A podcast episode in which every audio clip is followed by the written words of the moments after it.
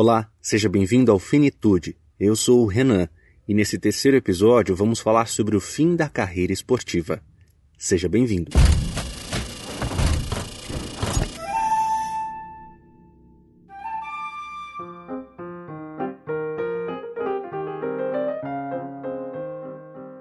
Vitória Saleme, jornalista e uma super atleta. Você compete em quantos, quantas modalidades? Bem-vinda, obrigado. Eu que agradeço, estou muito feliz de estar aqui. Não me sinto nem gabaritada o suficiente para falar desses Claro assuntos, é. mas eu já tinha ouvido o podcast, a conversa é uma delícia, então topei, estamos aí. Hoje a gente não tem vinho branco né, nas taças aqui, mas a gente tem é, chá gelado, né? Exatamente, refrescante, É, é. calorão. Dá um gole aqui. Você pegou uma chuva para chegar aqui, né? Acontece. Acontece. Mas tá tudo certo. Mas então, e as modalidades? São quantas? Natação, Então. basquete? Ó, vamos lá. Hum. Competir, competir é uma coisa que vai e volta na minha vida. Aham. Mas eu. Na faculdade eu nadei. Óbvio que foi o esporte da minha vida, assim, que eu fui federada e tal. Então esse eu nunca larguei. Só que eu decidi que eu ia começar a experimentar esportes novos que eu não tinha tido a oportunidade de praticar, porque o, o treino da natação era muito intenso mesmo. E aí tem todo aquele negócio de não vai brincar com bola que vai se machucar, que falam que nadador é descoordenado e tal. Aí eu, né, ficava na minha, só na piscina mesmo. E aí depois, já no fim da faculdade, eu decidi tentar o basquete. Por dois motivos.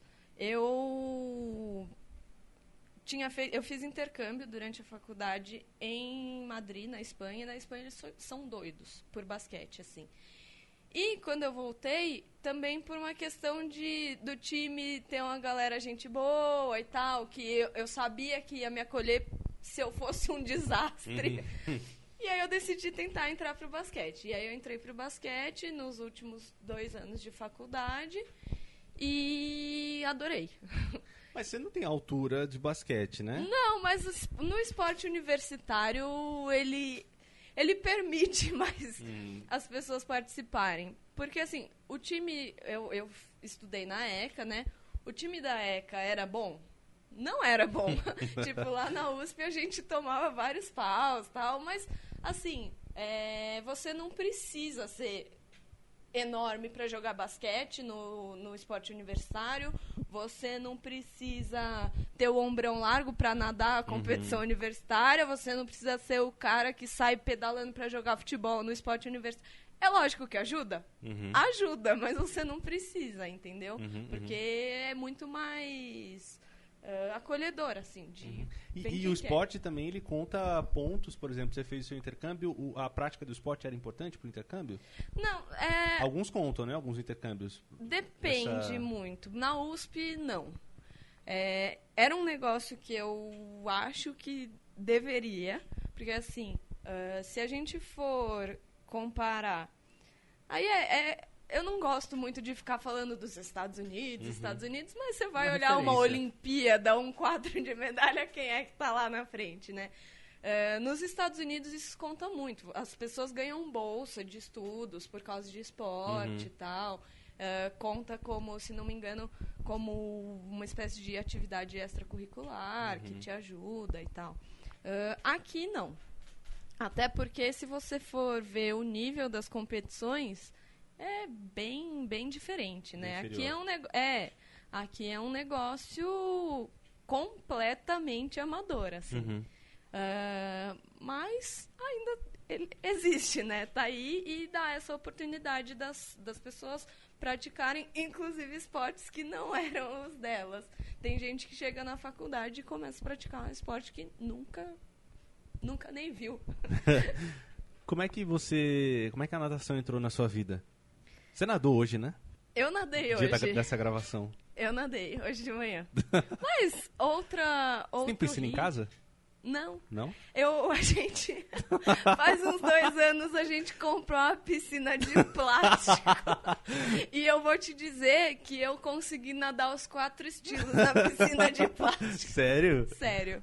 Ah, é que eu sou meio doida. Então, você perguntou como a natação É. entrou na minha vida. É, Eu não lembro da minha vida sem natação. Porque eu comecei aí na natação para bebês com a minha mãe, com 11 meses. E desde então, já, já são 24 anos, que eu tô com 25, né? Ah, de eu não sei, eu não fico sem nadar. O período maior que eu fiquei sem nadar foi no intercâmbio, porque ah, eu ia ter que achar uma academia que fosse mais cara com piscina e em euros, né? Uhum. Mas assim, foi o maior período da minha vida que eu fiquei totalmente sem nadar. Ah, lógico que a você começa a trabalhar, você consegue menos e tal. E eu tive um outro problema ah, de várias lesões, assim. Mas ah, só para eu continuar na ordem cronológica, eh, continuei na natação a vida inteira. Minha mãe falava que pelo menos até eu saber nadar os quatro estilos, ela ia me obrigar a ir nas aulas, só que para mim não era uma obrigação. Ah, e aí, nessa de fazer aula, fazer aula, a gente ficou sócio de um clube, do Paineiras, e quando eu estava lá já nos últimos níveis da, da escolinha para criança, me chamaram para o competitivo. Eu estava com nove anos. E aí eu fui.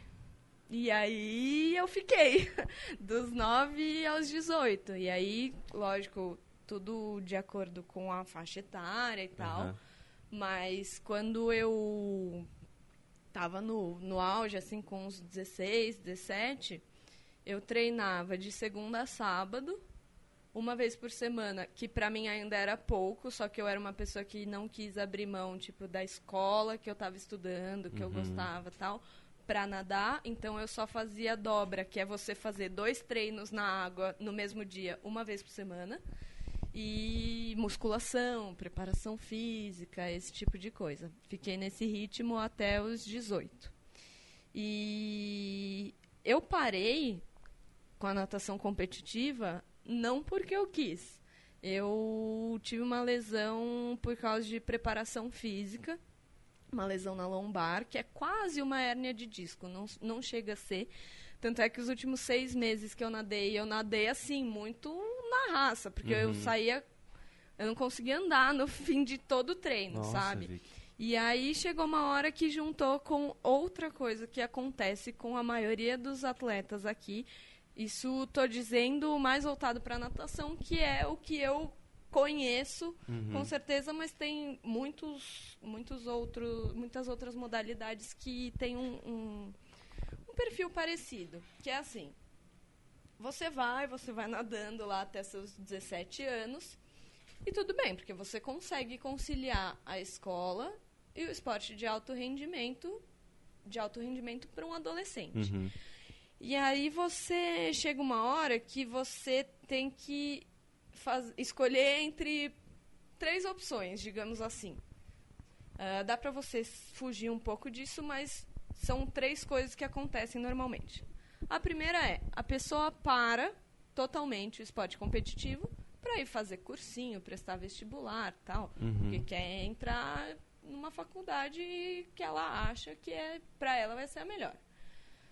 A segunda coisa, é, as pessoas prestam, fazem o vestibular do- dos Estados Unidos, o SAT, e tenta conseguir uma bolsa por causa do esporte, e aí vai fazer a universidade lá. Ah, no meu caso, eu não sei explicar porquê, mas eu nunca tive essa vontade. Uhum. Eu via minhas amigas que nadavam comigo, tal, já, tipo, ai, vou me inscrever, vou ver, tal. Conheço uma galera que foi, bastante gente, mas eu nunca tive essa vontade. Ou você continua nadando, tem muito clube grande que começa a pagar um salário quando você é mais novo, não dá tanto resultado, não é nada muito significativo. Uhum. E eles têm convênios com algumas faculdades, mas aí você não. Assim. ah, você não vai conseguir fazer aquelas faculdades de nomão, né? Uhum. Vamos dizer assim. Tipo. Lógico que tem caso de gente que consegue continuar nadando e entrar numa USP, entrar numa Unesp, numa GV, Sim. tem gente que consegue, mas é muito difícil. Porque a carga horária é um negócio. Assim, eu. Minha família brinca que eu era outra pessoa quando eu nadava, assim. Tipo, eles contam alguma coisa, tá? Ah, e aquele dia que a gente foi assistir tal coisa? Você tava, Vitória? Aí eu falo, ah, eu não lembro, não sei. Aí eles falam, é, que você tinha água na cabeça, né? Só pensava em nadar e dormir e comer. E aí são essas três opções. E aí eu juntou a lesão com esse momento. Eu fiz uh, o primeiro semestre de 2011. eu paro para pensar, não sei como eu fiz isso, porque eu treinava no alto rendimento ainda. Eu fiz cursinho e eu consegui tirar a minha habilitação. Eu fiz CFC, aula, autoescola. Você é chato demais. Mas eu. É, então. É, e eu não sei como é que eu consegui fazer tudo isso. Porque não é. Eu sou uma pessoa que eu não sei se por causa desse, desse monte de esporte competitivo e tal. Eu não consigo fazer um negócio mais ou menos. Às vezes, Você é competitiva? Nossa senhora, Renan. É. Eu tenho aqui assim, aqui no podcast ninguém tá vendo minha cara. Mas eu tenho uma cara de quem é zen, calma. Eu falo de um jeito calmo. Fala. E assim, eu, eu sou bem boazinha, assim, na minha vida. Só que dentro de mim tem um negócio que eu não sei. Eu tenho que ganhar tudo. Sério? Sério. Tipo, e bobagem também. Tipo, no cursinho, vamos fazer simulado. Eu não vou ficar falando pros outros, tipo, eu vou ganhar de você. Mas eu vou estudar para ser a melhor, entendeu? Sim. Ou, sei lá, vamos. Vamos. Ah, vou voltar a nadar, mesmo sem. Competir. É. Eu vou nadar, que eu quero chegar perto do que eu fazia quando eu treinava no alto rendimento, sabe? É muito esse tipo de coisa. E aí, Uh, isso de tentar outros esportes, para mim é muito. Eu tive que mudar muito essa lógica dentro de mim, sabe? E... Porque a natação estava em você desde o começo da sua vida e os outros esportes estão chegando Inclusive, agora. este assunto de ser competitiva e da lógica do esporte competitivo foi tema de muitas sessões de terapia. porque assim, não é, não é uma ciência exata, tem muitos fatores. Uhum. Mas assim, você tem um objetivo, você ia lá, você treinava, você comia direito, você dormia direito, e a chance de você atingir aquele objetivo, assim, de você nadar bem, era muito grande. Sim. Se você fizesse tudo certinho. Só que a vida real não funciona assim. Por exemplo, eu posso eu, no meu último ano de faculdade, eu estava estagiando. Uhum. E aí, eu falei, eu vou ser a melhor estagiária. Não falei para os outros, é uhum. dentro da minha cabeça isso. eu vou ser uma estagiária que todo mundo vai lembrar porque eu quero ser efetivada aqui. Uhum. Só que isso não dependia só de mim, entendeu? Depende de N fatores que o que o que tava ao meu o que tá ao meu alcance eu posso fazer, só uhum. que tem muitas outras coisas que não estão. E, isso... e, o simples fato de não ter uma vaga para ti. Né? Exatamente. Né? A, a, pessoa pode te, terminar o seu período de estágio, o seu gestor. Você é ótimo. extremamente triste, né? Exatamente. Frustrado. Porque... E isso, assim, eu sofria muito com isso. Vou, vou dizer que não sofro mais? Mentira!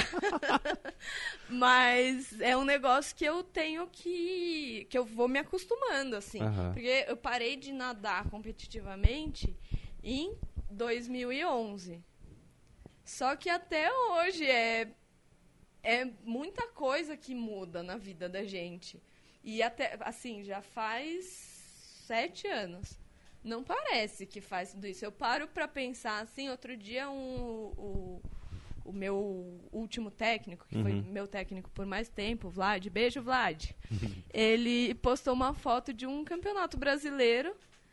E aí eu olhei, tipo, nossa, eu, eu lembro o que, que eu nadei nessa competição, eu lembro quanto eu fiz, eu lembro quem foi. E aí eu fui olhar a foto, 2009, eu falei, Caramba. eita! Mais que parece anos. que foi ontem. Mais de 10 anos? Nove. Não, 9 anos. 9 anos. Quase 10 anos. Quase 10 anos. É, então, e é muito louco, porque. E eu. Tem muita coisa assim. Você para de nadar, prime a primeiríssima coisa, o que, que eu vou fazer com todo esse tempo livre? Uhum. Eu não sei o que eu faço. E aí você vai ten tendo que aprender a ser uma pessoa normal, assim, digamos, né? Uhum. E não só isso. Pra comer, eu comia. Era assim, eu fazia uns morros É. e eu comia tanto e não, aconte não acontecia nada comigo. Uhum, uhum, E aí parou de ser assim. Eu como morro, acontece. A calça aperta. Tem que aumentar um buraco do cinto. E várias coisas Cara, assim, entendeu? É, a gente está tá encaminhando para o objetivo desse podcast, que é falar sobre o fim de alguma coisa. A gente vai falar sobre o fim da carreira esportiva. Eu só queria retomar que você estava falando da- dos três caminhos possíveis, né? Para Isso, quando que você é é um atleta de alto que- rendimento é, e vai para entrar na faculdade. É, né? exatamente. Que ou a pessoa, ela para de nadar, né? Ela desiste, esse é um dos Uhum. caminhos, vai estudar, vai... E acontece bastante? Acontece muito, muito, muito, muito. Ah, e não só, tem... Lógico, tem os- as pessoas que vão desistindo antes, mas cada etapa, assim, tipo... Vai começar o ensino médio, que a escola normalmente fica mais puxada. Uhum. Tem uma galera já que desiste. Aí prestar vestibular. Outra galera que desiste. Tem uns que ainda resistem, aí vai fazer faculdade, precisa começar a estagiar. Desiste, entendeu? Esse é um dos caminhos. Você para e vai, vai estudar para ter a profissão que você quiser. Outro caminho é você tentar uma bolsa de estudos nos Estados Unidos, porque lá tem aquilo que a gente estava Uhum. conversando, deles super aliarem o esporte com a universidade. Ou você fica aqui, ah, continua nadando, tenta ir para um clube maior que vá te dar uma estrutura com salário e tal, e vai fazer uma faculdade que talvez não seja a melhor faculdade, mas você consegue conciliar, até porque muitos desses clubes têm convênio. Aí você Hum. consegue a bolsa e continua nadando. Uhum. Então, esses são os três caminhos mais Comuns. mais comuns aí da pessoa que durante a adolescência tal tá no esporte competitivo e aí chega o começo da vida adulta, né? Que pesa para todo mundo Essa de maravilha. jeitos diferentes. Essa delícia. E aí, eu fui nessa pegada da competição e você disse que é competitiva. É, e aí, vencer essas competições, quando a gente fala principalmente de esportes mais populares, futebol, vôlei e até mesmo é, ou- outras modalidades, quando a gente tem Olimpíada, por exemplo, né? Quando tem uma Olimpíada, a gente adora acompanhar a natação e o judô e um monte de outras coisas que a gente acaba não acompanhando, a gente, né, público comum, acaba acompanhando. E quando a gente fala dessas pessoas que é, estão nesses esportes de alto rendimento, competindo e se destacando, essas pessoas, e quando elas vencem essas competições, elas se tornam mitos, né? É, e aí, quando chega o fim da carreira esportiva, essa pessoa deixa de ser um mito na carreira esportiva. Como que, é, co- como que deve ser o dia depois desse mito quando ele se aposenta? Eu acho que a pessoa ela tem que encontrar um é como se fosse uma a personalidade dela fora do esporte, entendeu? Não que aquilo vá anular todos os feitos dela e tal, mas é, até aquele momento X ela tinha sido e nem precisa ser um campeão olímpico. Isso acontece com muita gente. Comigo é que assim, eu não nem se compara. Mas Você acha que sua carreira na natação acabou? Carreira competitiva sim. Mas eu nunca vou parar de nadar, nunca. eu não consigo, eu não sei. Talvez tenha períodos em que eu fique mais tempo afastada por causa de trabalho, por causa de dor no ombro, muito Uhum. comum para nadador. Ah, mas parar de vez eu não vou. Já tô dizendo aqui. Você é aquelas velhinhas de 95 anos nadando. Como é o nome daquela, daquela grande atleta maravilhosa que morreu há algum tempo? Maria Lenk. Maria Lenk, né? Tem um complexo no Rio que leva nome dela. Exatamente. É. Maria Lenk. Você, tipo isso. Não, não no mesmo nível, porque Maria Lenk foi recordista mundial e tal, mas Esse é o objetivo. esse é o objetivo. Bom objetivo. E aí a gente falava, né, de, de, dessa, do mito, né? O dia depois. É, então, a pessoa ela tem que encontrar essa ressignificação da vida dela. Porque, assim, até aquele momento, a pessoa tinha sido o Joãozinho, o nadador, o campeão olímpico. E aí ele para e ele não é mais aquilo. E ele vai ter que. Ele é um cara que foi campeão olímpico, que uhum. foi nadador. Mas não é mais isso que ele faz da vida dele, entendeu? E aí tem muita gente que tem muita dificuldade. O próprio Michael Phelps teve uma época que ele decidiu parar de nadar depois da Olimpíada de Londres, 2012. 2012 entrou em depressão, abuso de álcool e tal, e no fim ele acabou voltando, voltando. veio aqui para o Rio, para nossa sorte, de quem gosta de esporte. Mas é um negócio difícil. Tem uma história legal uh, de um americano também, o Anthony Irving. Ele foi campeão do 50 livre aqui no Rio, em uhum. 2016, com 35 anos que é uma idade bem avanç... é, avançada. Ela né? é relativamente avançada para para nada, nadador, né? Para atleta de alto rendimento também. Uh, mas o curioso da história do, do Irving é que ele tinha sido campeão dos 50 livre em Sydney, 2000. em 2000, com 19 anos. E aí ele foi campeão lá, aí ele decidiu parar de nadar em 2005, um pouquinho antes, talvez entrou em depressão tal, e em 2011 ele resolveu voltar. E em 2016 ele foi campeão olímpico de novo.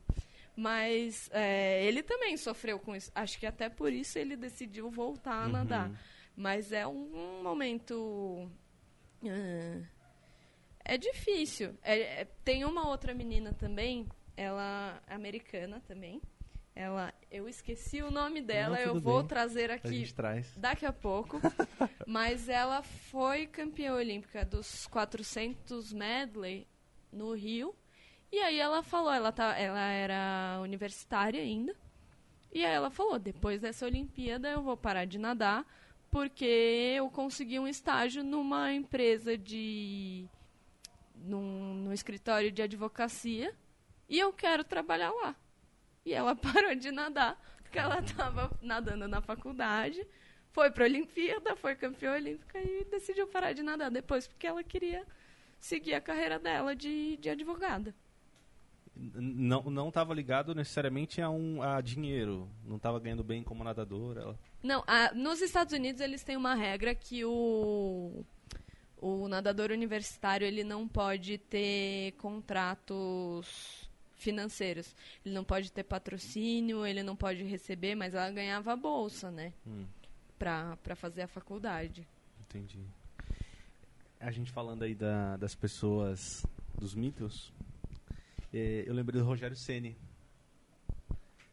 que o cara era o ídolo do São Paulo, é, saiu muito tarde, né? Com quantos anos que ele deixou de ser goleiro de São Paulo? Ele já estava, eu não sei Perto se ele chegou 40. até, 40, até os 40, mas algo muito próximo disso. E aí ele saiu e virou treinador do clube, porque ele era o mito Rogério Ceni. Mas ele era um mito Rogério Ceni, goleiro. goleiro.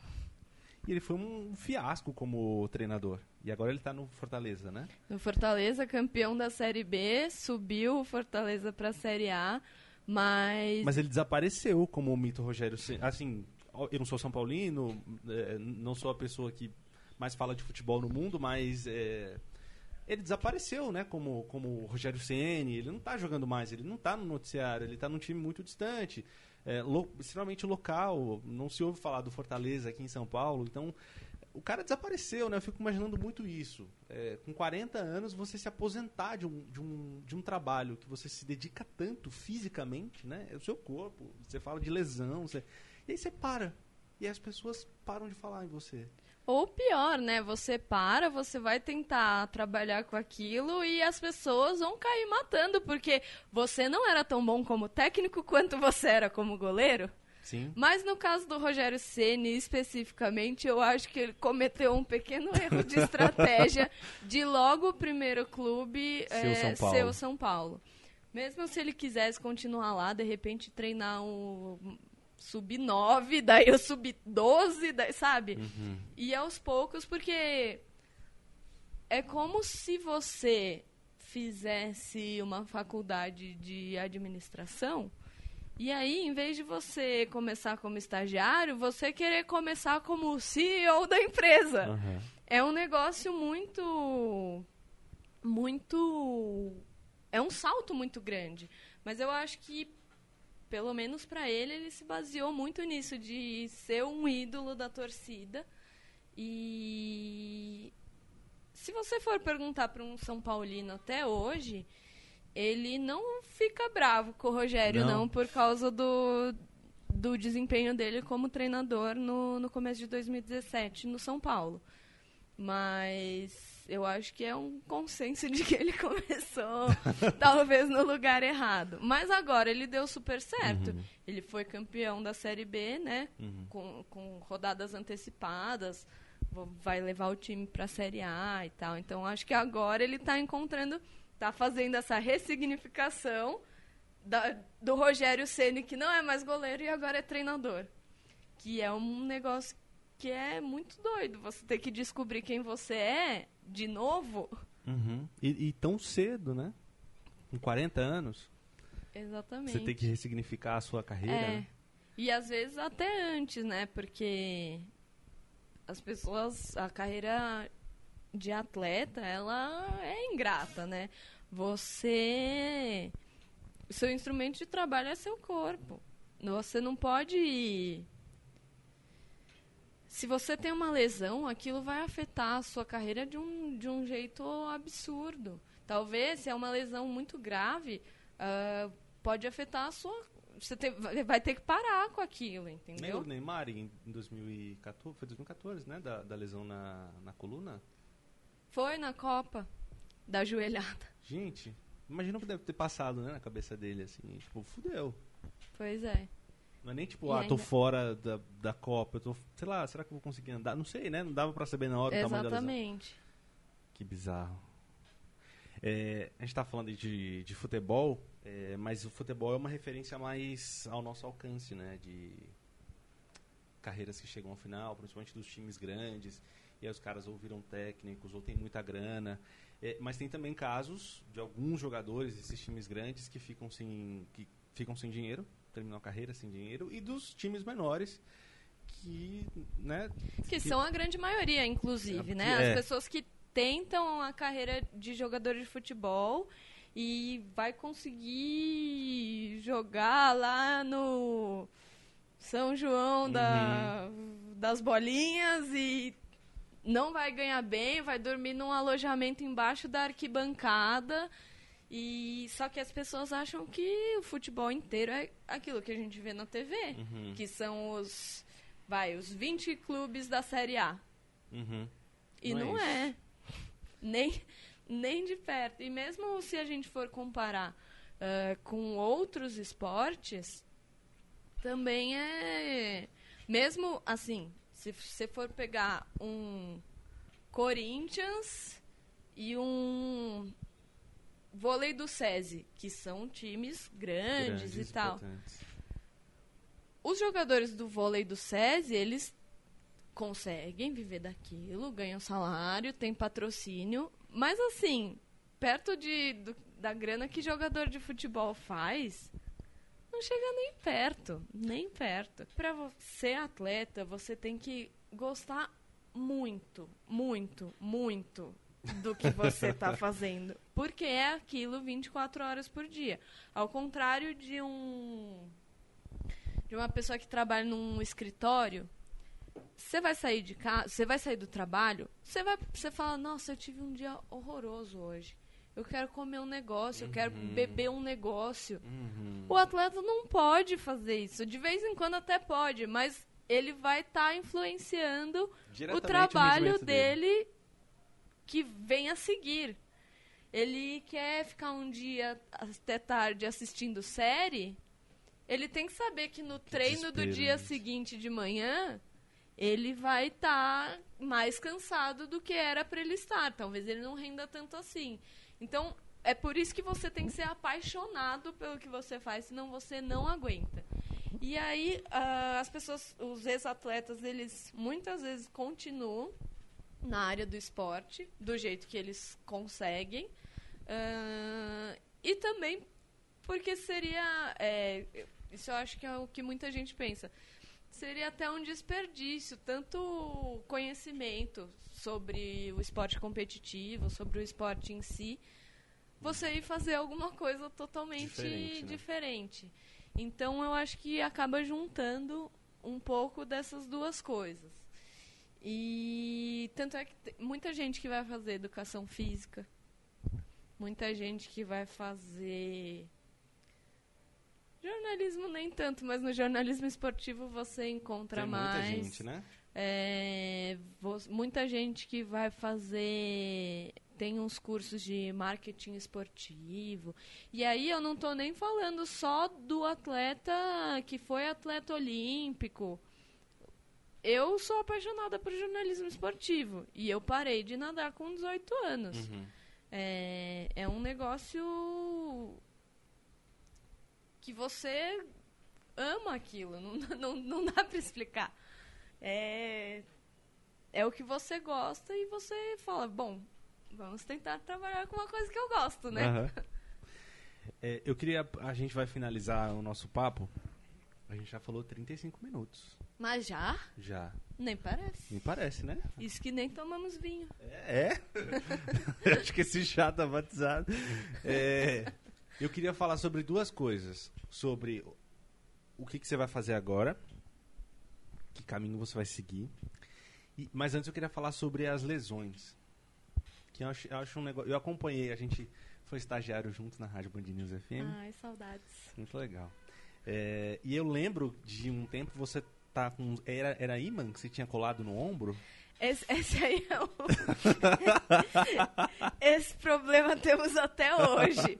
Mas na época, vou contar aqui pra vocês. Hum. Eu, como eu falei, eu nunca parei de nadar de vez, continuava em competições universitárias.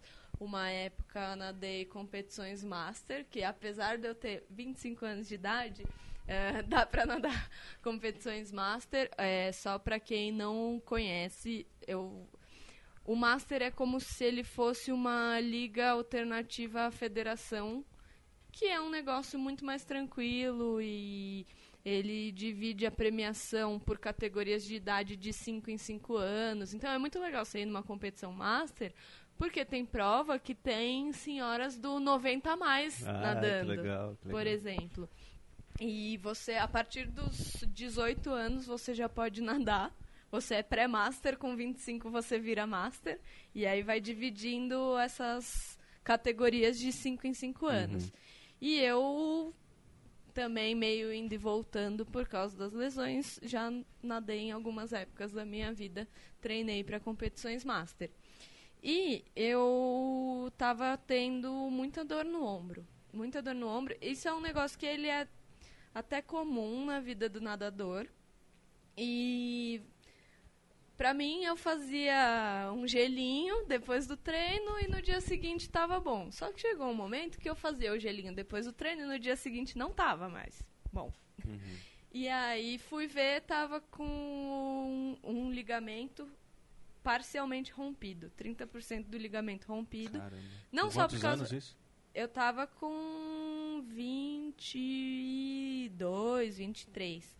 Não só por causa da natação, ainda por causa do basquete também, Uhum. eh, de sobrecarga e tal. E eu eh, sempre fui uma pessoa que não gostava da parte de fortalecimento. E aí, quando eu parei de ser atleta de alto rendimento, eu falei: agora eu posso só nadar, que é o que eu gosto. Me arrebentei. Mas aí foi isso. Eu rompi parcialmente o ligamento, aí muita fisioterapia, ah, muito gelo, colocava aqueles.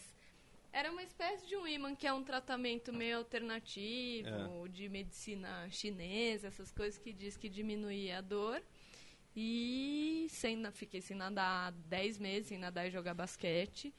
E por sorte, não sorte, né? Meu fisioterapeuta da época, Luciano, vai ficar bravo comigo se eu falar que foi sorte. sorte né? é, por causa do tratamento, do fortalecimento, cicatrizou sem precisar operar.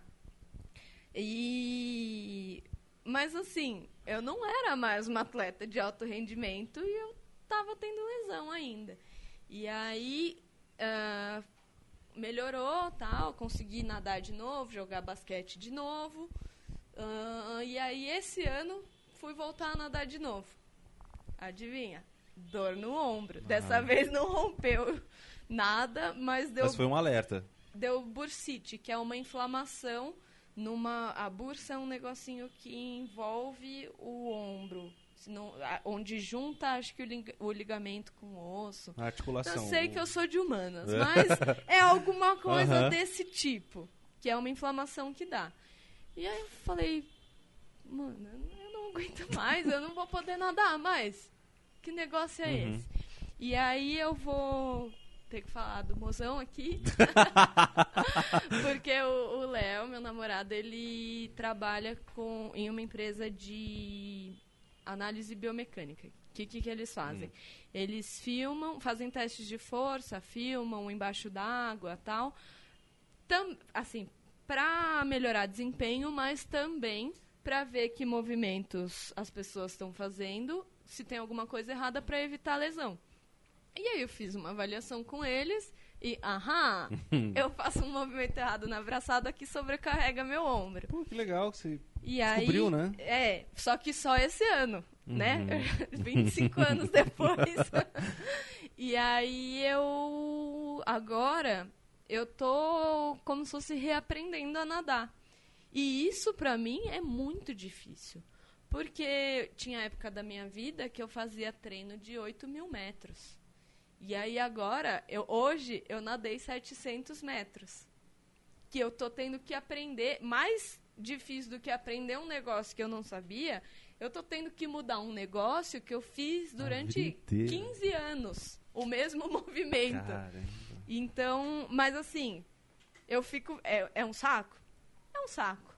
Mas eu fico feliz de poder ter essa oportunidade de consertar o que estava errado para eu continuar. Não, imagina você gosto. não ter descoberto isso, que era um movimento e não a prática em si, né? Uhum. Pensar, putz, não vou poder nadar mais? Não, você pode nadar Exatamente. se fizer o movimento correto. É, isso eu... deve ser muito tranquilizante, é, né? então, né? E eu sou, eu fico muito ansiosa com essas coisas que eu quero voltar a fazer logo treino com mais volume, eu quero competitiva, né? Como eu te disse. Uhum. E aí o Léo olha para mim e faz calma. Você tem que ir com calma. Aliás, beijo, Léo. beijo, Léo. E ele, calma, eu vou te ajudar. Se quer nadar, eu vou te ajudar. Mas é. É começar de novo, né? Que demais. Que, que legal isso. É, é muito legal, né? Cê... E aí isso tem a ver também com o que a gente estava falando de a vida útil do atleta hoje uhum. em dia. Por causa de várias coisas de tecnologia, de estudos mesmo de fisiologia e o que, que o cara tem que comer, o que, que o cara não tem que comer, que antes era um negócio que as pessoas não se preocupavam. Uhum. Mas por causa desses cuidados que uh, o atleta tem, e eu, todo o staff que está com ele, possibilita que a, ele continue na carreira dele por mais anos com qualidade de vida, né? Sim. né? Fala-se em aposentadoria no esporte? É, é uma coisa que, que, que é pensada, e assim, relação treinador com atleta, porque imagino que você pense, tipo, ah, semana que vem tem uma competição, tenho que me preparar para a Olimpíada, tenho que me preparar para isso. Mas e para quando eu me aposentar? É, o fim da minha carreira esportiva, como é que vai ser? O que, que eu vou fazer? Isso é pensado? É pensado, sim. Vou dar um exemplo do César Cielo, ele nadou a última competição uh, mais, mais, forte dele aqui em agosto, se não me engano, o troféu uhum. José Finkel. E ele deu uh, entrevista falando que possivelmente seria a última competição dele uhum. uh, importante aqui no Brasil, porque ele tem, a princípio, ele tem planos de parar de nadar depois do Mundial de curta que tem agora em dezembro. Então é uma coisa que o, o atleta ele pensa. Uhum. E aí, no caso do Cielo, ele tem outros projetos e tal que ele já vem tocando há algum tempo. Mas também, ele é um que parou um tempo, aí voltou. Uhum. Porque não, não é fácil, assim. É, é aquilo que a gente estava conversando de mudar totalmente a vida da pessoa. Sim. E mas o atleta ele pensa assim, não é um negócio que um dia ele vai, Ih, não dá mais. Acabou. É, não. é, existe um planejamento, assim. Tem muito. O, o atleta olímpico, ele costuma muito se basear em ciclos olímpicos. Uhum, Então, por uhum. exemplo, ah, eu vou até 2020. Eu vou até dois, vou tentar, né? Ir até Sim. 2024. E, e se e programando a vida dele em torno dos ciclos Entendi. olímpicos. É, fa- faz total sentido. E o que, que você vai fazer agora? Você se formou jornalista, é, você já trabalhou em alguns lugares né, com jornalismo, ou diretamente com jornalismo esportivo. É, O que, que você se imagina fazendo diante dessa carreira, dessa trajetória, dessa ligação tão grande que você tem com a piscina, com, com a natação? Que pergunta difícil, né? Difícil, né? Tipo dinâmica, né? De emprego. Ai, ai, Objetivo. credo. Olha, se eu pudesse escolher, eu continuaria trabalhando com jornalismo esportivo. Mas a gente sabe que o mercado é. É dos melhores, Não não, é, está é, é- é- e é um pouco limitado também, assim. Uhum. Lógico que existem muitas iniciativas, existem muitas iniciativas, mas ele não são tantas assim, Uhum. né, para abrigar todo mundo que Uhum. quer fazer isso. Ah, e aí, mesmo que eu não que eu não consiga ah, trabalhar com isso, realmente fazer disso o meu sustento, eu tenho um projeto paralelo com alguns amigos, que é um blog, ah, chama Raia 8. Ele é um blog voltado para natação amadora. Então a gente ah, tem contos da época que a gente competia, a gente faz entrevista com o atleta, a gente faz entrevista com o técnico, a gente dá dicas de técnica de nado, Uhum. de educativos para fazer. Então, é- é- pelo menos nessa parte eu vou continuar, conseguir continuar ah, em contato direto com esse assunto que eu tanto gosto, né?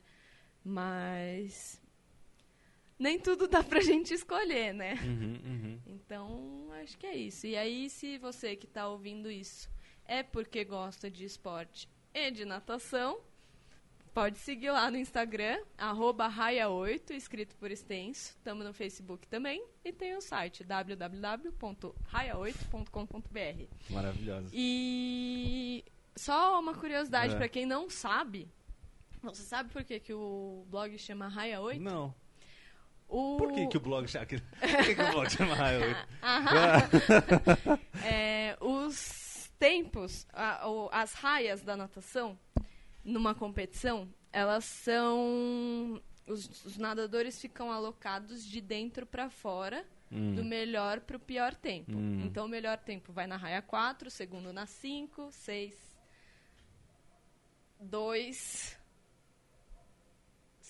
Olha lá, de humanas tentando fazer a conta. 1, 8. A raia 8, teoricamente, é o tempo mais fraco. Porque é o que a gente queria. É alguém, é quem nada porque gosta. Que legal. que não tá legal. preocupado porque. Pra competir, ganhar. É, é legal competir porque, por exemplo, eu tava. Eu encontrei uma amiga que tava nadando hoje e eu falei isso pra ela. Eu não consigo, se eu falar, ah, vou nadar só por nadar. Eu não consigo, eu não vou. Porque eu não tenho mais essa eh, disciplina de atleta. Mas se eu vou, se eu me inscrevo numa competição, alguma coisa desse tipo, que eu vejo ali, ó, tal dia eu vou nadar isso e isso, ou ah, vou me inscrever na São Silvestre e aí eu vou ter que correr 15 quilômetros um dia. Eu preciso ter isso, porque senão eu não vou fazer. Uhum. Aliás, inclusive, para quem está ouvindo e quer ter uma vida ativa, eu dou essa dica. porque eu largo mão se eu não tiver nenhum compromisso, assim. Uhum. Então eu tenho que me obrigar, porque senão eu não Não faço. vai. Porque assim, é mais gostoso você ficar deitadinho, né? o Netflix. assim, você nadar, correr, é legal. Só que pra você ir tem que ter um despende uma energia, né? Pô, que... que- legal fazer essa relação. Nunca tinha parado pra pensar nisso, né? De ter esse objetivo de. É, então, porque a, a pessoa pode olhar e falar, menina era atleta, pra ela é fácil. Não, se eu não tiver um compromisso comigo, nem que seja Desanda. assim, ó, só eu. Me inscrevi aqui e vou. Uhum.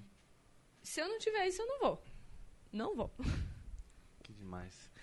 Bom, como tudo chega ao fim, esse podcast está acabando. Ah, Mas a gente vai ler comentários. É tão legal Gosto. ler comentários.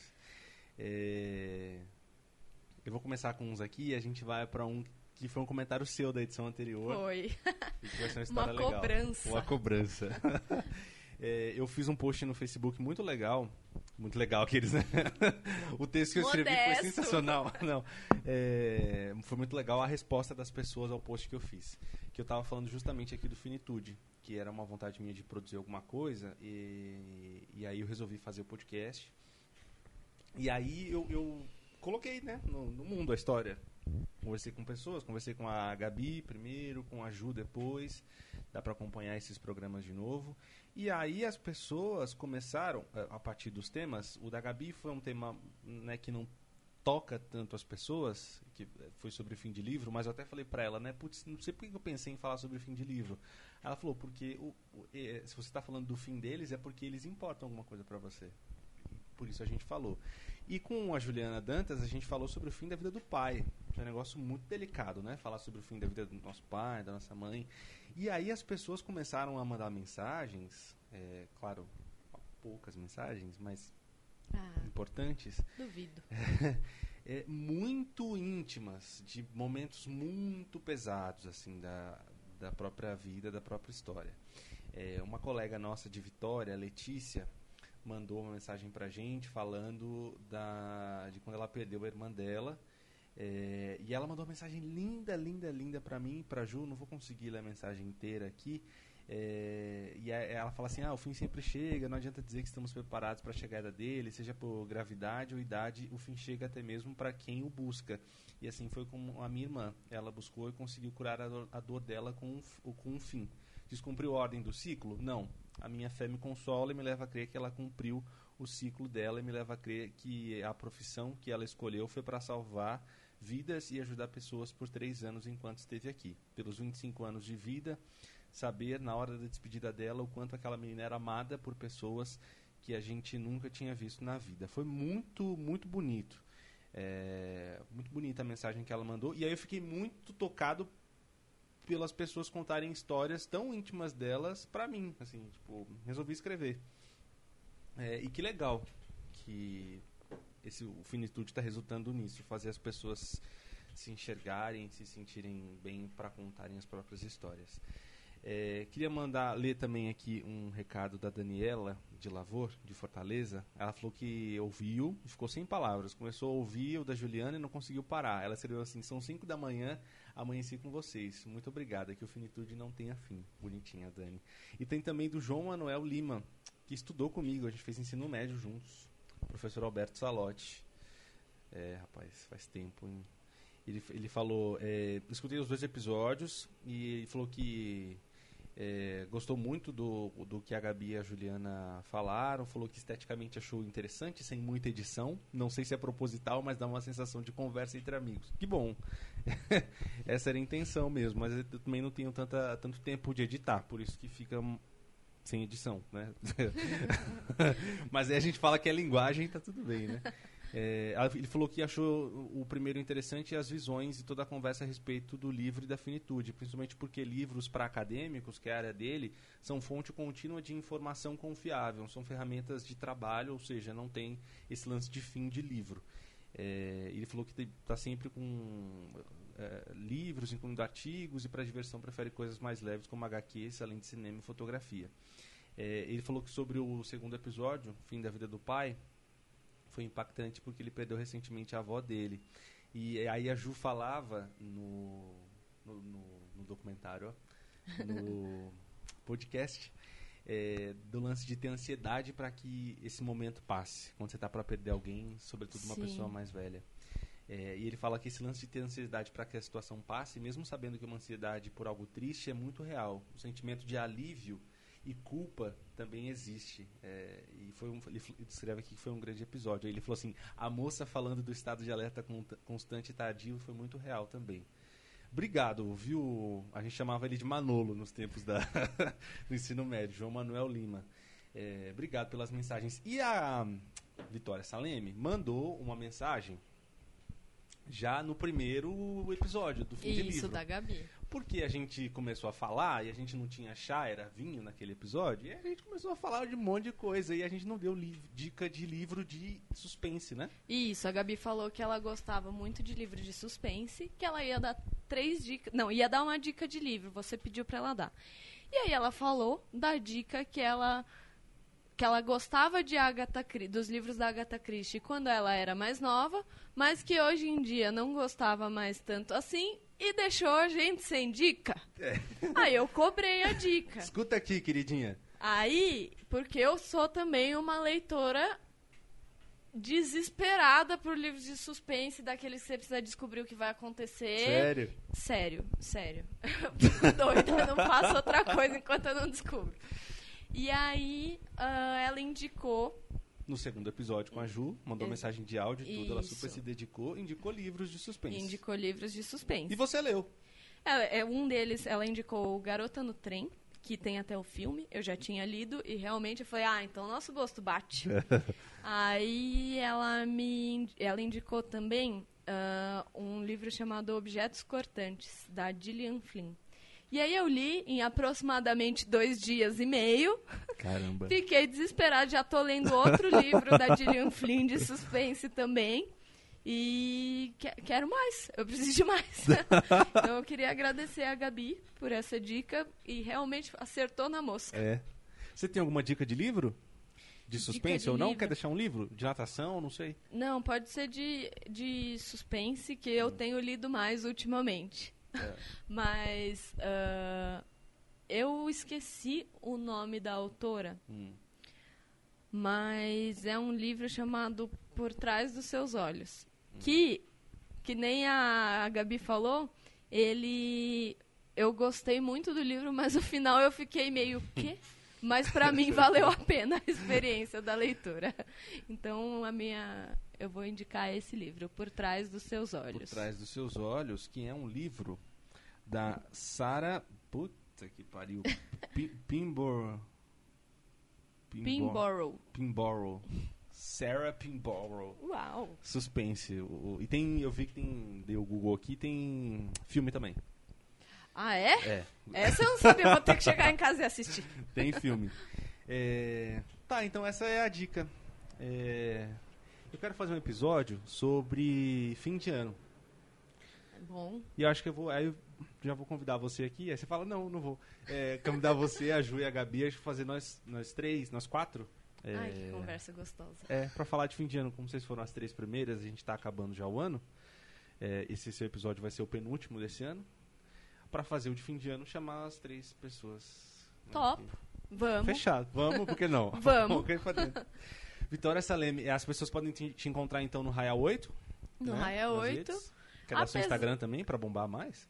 Ah, Você... posso dar, mas o meu Instagram ele é. É muito pessoal. Puramente pessoal, mas ele é aberto. ah, Arroba então Vic Saleme. Tá, então tá bom. Se alguém quiser, é só minha vidinha Mandar normal. uns seguidinhos, né? Mandar um... Estamos aceitando. É? Mandar um maiô bonito. Alô, pessoal. Isso, pode ser. Vitória Saleme, muito obrigado por ter vindo aqui falar no Finitude. Espero que você tenha gostado e que tenha sido legal para você. Eu que agradeço, adorei a conversa. Eu, se eu já me sentia parte da conversa quando eu estava escutando, vir aqui foi uma delícia. Gostei muito. Pena que acabou. Acabou, acaba, tudo acaba. Mas a gente volta daqui 15 dias ou um pouquinho mais com mais um Finitude. Até!